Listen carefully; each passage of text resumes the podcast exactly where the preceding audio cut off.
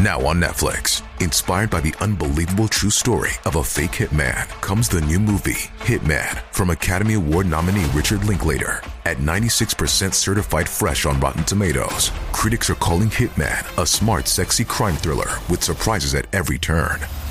Starring Glenn Powell and Adria Arjona, Hitman.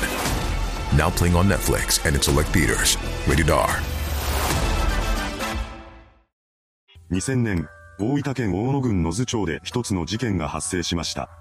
その犯人が被害者一家の隣の家に住む15歳の少年だったことから大きな議論を巻き起こしたようです。今回はその一件についてまとめていきます。後に犯行に及ぶこととなる少年 A は廃棄物処理会社に勤務する父親と津久見市内のタクシー会社に勤める母親の間に生まれました。また、彼には一人の兄がおり、一家は4人家族だったそうです。そんな一家が住む家の隣には後に被害者となる岩崎一家が住んでいました。岩崎家は父親の K さん、母親の S さん、長女の T さん、T さんの長男の J 君と次男の S 君、長女の M さんの2世帯6人家族だったようです。両家はお隣さんということもあり、家族ぐるみで親しくしていたと言います。父親同士は釣り仲間で、事件当時15歳だった A と13歳だった J 君は中学時代にバスケットボール部の先輩後輩という関係で、16歳だった M さんと11歳だった S 君とも仲良くしていました。そうして両家がいい関係を築いていた一方で、A の一家の家庭環境は良くなかったようです。何でも、彼が幼少の頃に母親は家におらず、職場で知り合った男性と暮らしていたのだと言います。また、父親はとても感情の起伏が激しい人物だったそうで、A はいつ怒られるかと恐怖心を感じていました。そんな A は小学5年生の時から新聞配達のアルバイトをしてお金を稼ぎ始めます。中学生になるとバスケットボール部に入部し、運動に励んでいたそうです。その頃の彼は岩崎家で飼われていた犬と遊びに行くのが日課になっていました。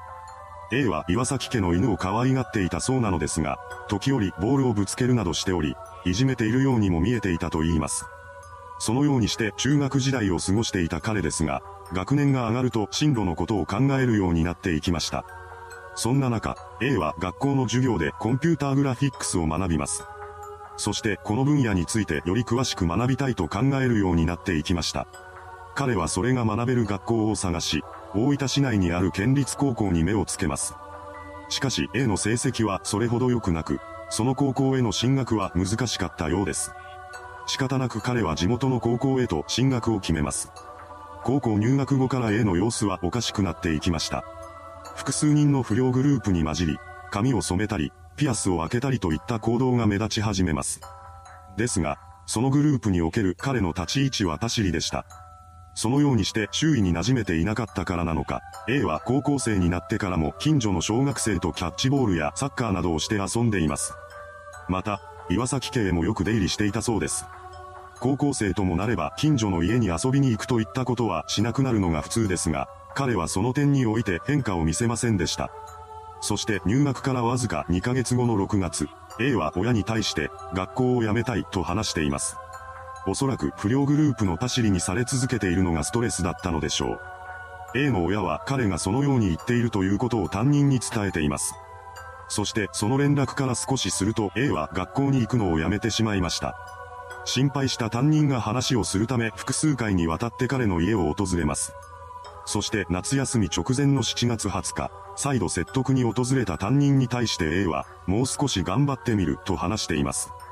結局1学期はそのまま終わり、夏休みがスタートしました。そんな中、彼の家の近くでは一つの騒動が巻き起こります。女性の下着が盗まれるという事件が相次いで起こったのです。複数回にわたって起こった事件ですが、被害に遭う家は集中していました。その家というのが岩崎家と、女子中学生のいる家の2軒だったのです。そしてその女子中学生というのは A と顔見知りだったと言います。事件が起きる日時ですが、これは決まって A が学校を休んでいる日でした。そう、この事件の犯人は A だったのです。彼はこの女子中学生の下着を盗むために隙を見て合鍵を盗んでいました。また、岩崎家への出入りは問題なくできたため、難なく犯行を繰り返します。ちなみに岩崎家からなくなる下着は当時高校生だった M さんのものだけだったようです。そして7月末、A は窃盗だけに飽き足らず、今度は女子中学生の家に侵入した上で、彼女の部屋に10着ほどの切り裂いた下着を放置していきました。ここまでは大した対策をしていなかった女子中学生の両親もさすがに危機感を感じたのか、被害に遭ってからすぐに警察署を訪れ、被害届を提出しています。一方の岩崎家では戸締まりをしっかりとするなど、家族全体での防犯意識を高めていました。この時にはまさか家族ぐるみで付き合いのある A が盗みを働いているとは思っていなかったのでしょう。しかし、それから少し経った8月2日、A がこそこそと岩崎家の敷地に入っている姿を一家の大黒柱である K さんに見つかってしまいます。これに慌てた A は一目散に逃げていきました。ですが、これによって一連の事件の犯人は A だったのだと気づかれてしまったのです。顔を見られたという事実に A は動揺していました。下着泥棒だということがバレてしまったからだというのはもちろんですが、彼の中にあった一番の不安材料は父親の存在です。A にとって恐怖の対象だった父親にそのことが知れれば、家にいられなくなると考えていました。そうした不安を抱える一方で、犯行に対する反省は全くしていなかったようです。それどころか、岩崎家の風呂場を覗きに現れたり、再び女子中学生宅に侵入して彼女や母親の下着を切り裂くなどといった犯行を繰り返します。彼のこうした行動を受けて、8月6日に K さんは A の家を訪れました。そして出てきた母親に対して A の覗きを告白し、厳しく注意しています。この日以来、A が挨拶しても岩崎一家は返事をしてくれなくなります。そして先日の注意からちょうど1週間後の8月13日、K さんは再び A 宅を訪れ、応対した母親により厳しく注意しました。その後、A は父親に工具の片付けを頼まれて倉庫へと入ります。そこで一つのものが視線の先に止まりました。それは彼の兄が購入していたサバイバルナイフです。A はこっそりナイフと砥石を持ち出します。そして彼は衝撃の行動に移ります。引き出しからノートを取り出し、そこに、岩崎家暗殺計画と書き記しました。この時にはすでに犯行を決意していたのです。彼は犯行時の服装などを考え、それをノートに書き込みます。しかし、この計画を実行しようとしたら金や手間がかかりすぎると考え、もう無計画のまま実行してしまおうと決めたようです。それから数時間の間を適当に過ごし、深夜になると犯行に乗り出します。日付も回った14日午前1時頃、A は自宅を出て岩崎さん宅へと向かいました。そして岩崎家にある農機小屋に身を潜め、家の電気が消えるのをじっと待ち続けます。それから少しすると電気は消え、一家は寝静まったものかと思われました。そして時刻は午前2時を回ります。辺りが静まり返っているのを確認した A は外にあった脚立を使い、風呂場の窓を金槌で割って宅内に侵入しました。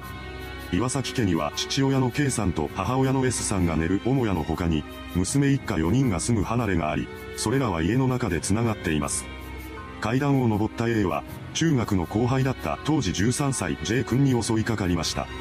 そしてそのままの勢いで次々と一家に襲いかかります。これによって母親の S さん、娘の T さん、T さんの息子の J 君が亡くなってしまいました。また、残りの3人も重傷を負います。その後、A は一度家に戻って倉庫から油の入ったタンクを持ち出して岩崎家に戻りました。そして外から油を巻き、火を放ったのです。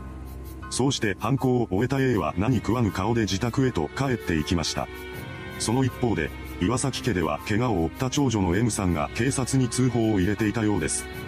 それを受けた捜査員が現場に駆けつけ、まだ息のあった3人は無事救出されました。そしてその日の早朝、犯人が A であるということを聞いた捜査員が彼の家を訪れます。これに対し、A は、その時間は家におったよ、と話しました。しかし、そんな嘘が通じるはずがありません。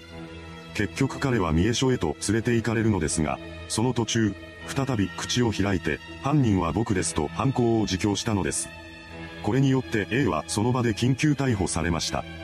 彼は取り調べの中で動機について次のように話しています。タバコを吸っていただけなのに覗きの濡れ衣を着させられた。それ以来、被害者の一家が自分を避けるようになり憎しみを持つようになった。そうして A の逮捕に至ったわけですが、まだ当時は改正少年法が成立しておらず、刑事責任に問われるのは16歳以上からでした。そのため、本件の審判は家庭裁判所で行われています。そして裁判所は看護措置を決定し、A は大分少年鑑別所に収容されました。その後、彼は医療少年院へと送致され、医療的処置が終了した2002年10月に特別少年院へと移送されました。それではご視聴ありがとうございました。